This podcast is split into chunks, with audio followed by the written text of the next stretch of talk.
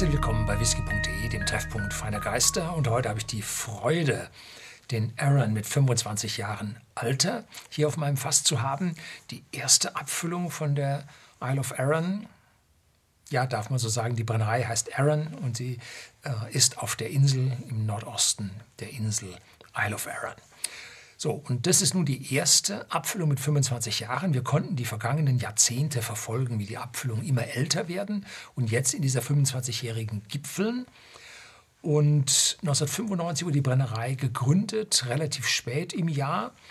Und 1996 ging es dann so richtig los. Wir schreiben jetzt das Jahr 2023 dass wir da eigentlich jetzt schon zwei Jahre zu viel haben, um den 25-Jährigen rauszubringen, weil sie sagen zu dieser Flasche dazu, die Fässer stammen alle von 1995. Gut.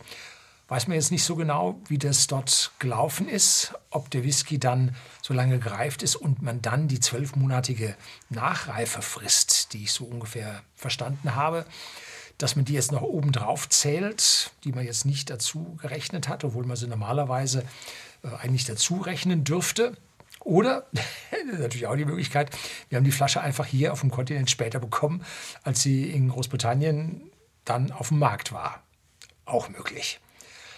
35% Sherryfassanteil, 65% Bourbonfässer und die Nachreifung erfolgte in First und Refill Sherry Hogsheads, also die kleinen, vermutlich aus amerikanischer Weißeiche.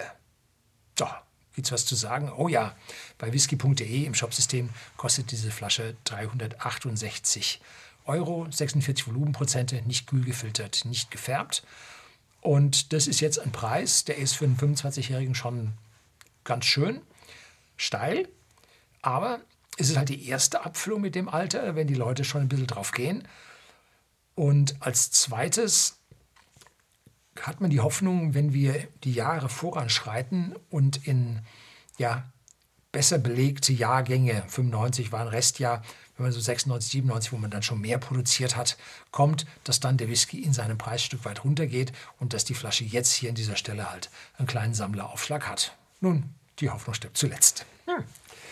So, die Kiste einwandfrei, super Finish, Eichenkiste.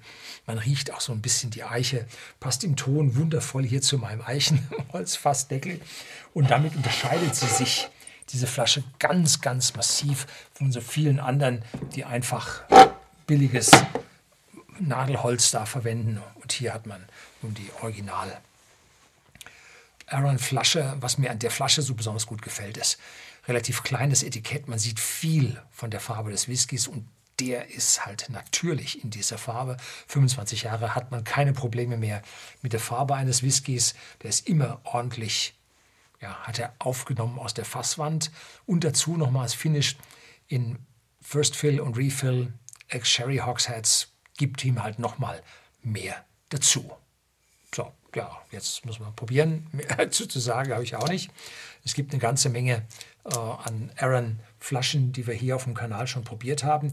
Wenn Ihnen also Aaron jetzt in, interessant vorkommt oder Sie jetzt interessiert, aber die Flasche jetzt vom Preis etwas drüber ist oder schon vergriffen ist, weil die Nachfrage nach diesen Erstlingswerken ist immer relativ hoch, dann schauen Sie mal, es gibt andere 18-Jährige, 21-Jährige und so.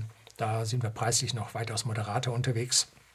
Und Reifung erfolgt ja immer in, in logarithmischen Kurven ähm, dass er der Zugewinn dann am Ende vergleichsweise weniger wird. Ja, voller Antritt, volle Nase, intensiv, alt, gereift, Eichennote drin. Und dann folgt gleich der Sherry mit seinen Feigen, mit seinen Sultaninen und eine leichte, kühlere Note, wahrscheinlich ja, vielleicht von den 46 Volumenprozenten, vielleicht aber auch ja, von der speziellen Reifung, nämlich nach Kirschen, nach Schwarzkirschen. Interessant. Ja, und dann kommt die Eiche wieder, dann kommt ja so Weihnachtsgebäck, Muskatnuss, alles so, was das Herz an der Stelle gebär, äh, mag. Und dazu so einen leichten Zitronat-Orangeat-Anklang. Cheers.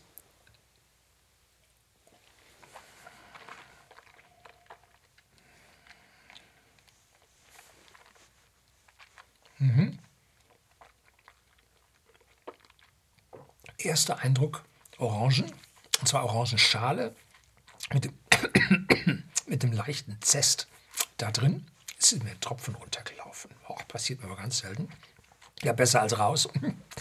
So, dazu dann danach sofort würzige Eiche. Vielleicht noch so ein paar geröstete Mandeln. Aber nicht so diese süß mit Zuckerguss, nee, geröstete Mandeln mit einer nur ganz dezenten Süße, die jetzt sich so widerspiegelt, dass aus den Orangen so langsam Nektar, äh, nicht Nektarinen, Mandarinen werden und geht sogar rüber vielleicht in, in Richtung Aprikose.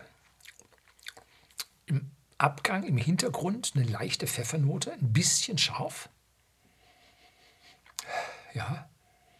Und eine ganz eine Nussnote. Haselnuss, Walnuss, irgendwas. Ähm, diese Pfeffernote wandelt sich jetzt in diese leichte Nussnote rein. Und dazu natürlich nach wie vor der Sherry mit seiner dunkelfruchtigen Note. Jo, richtig gut gemacht. Mhm.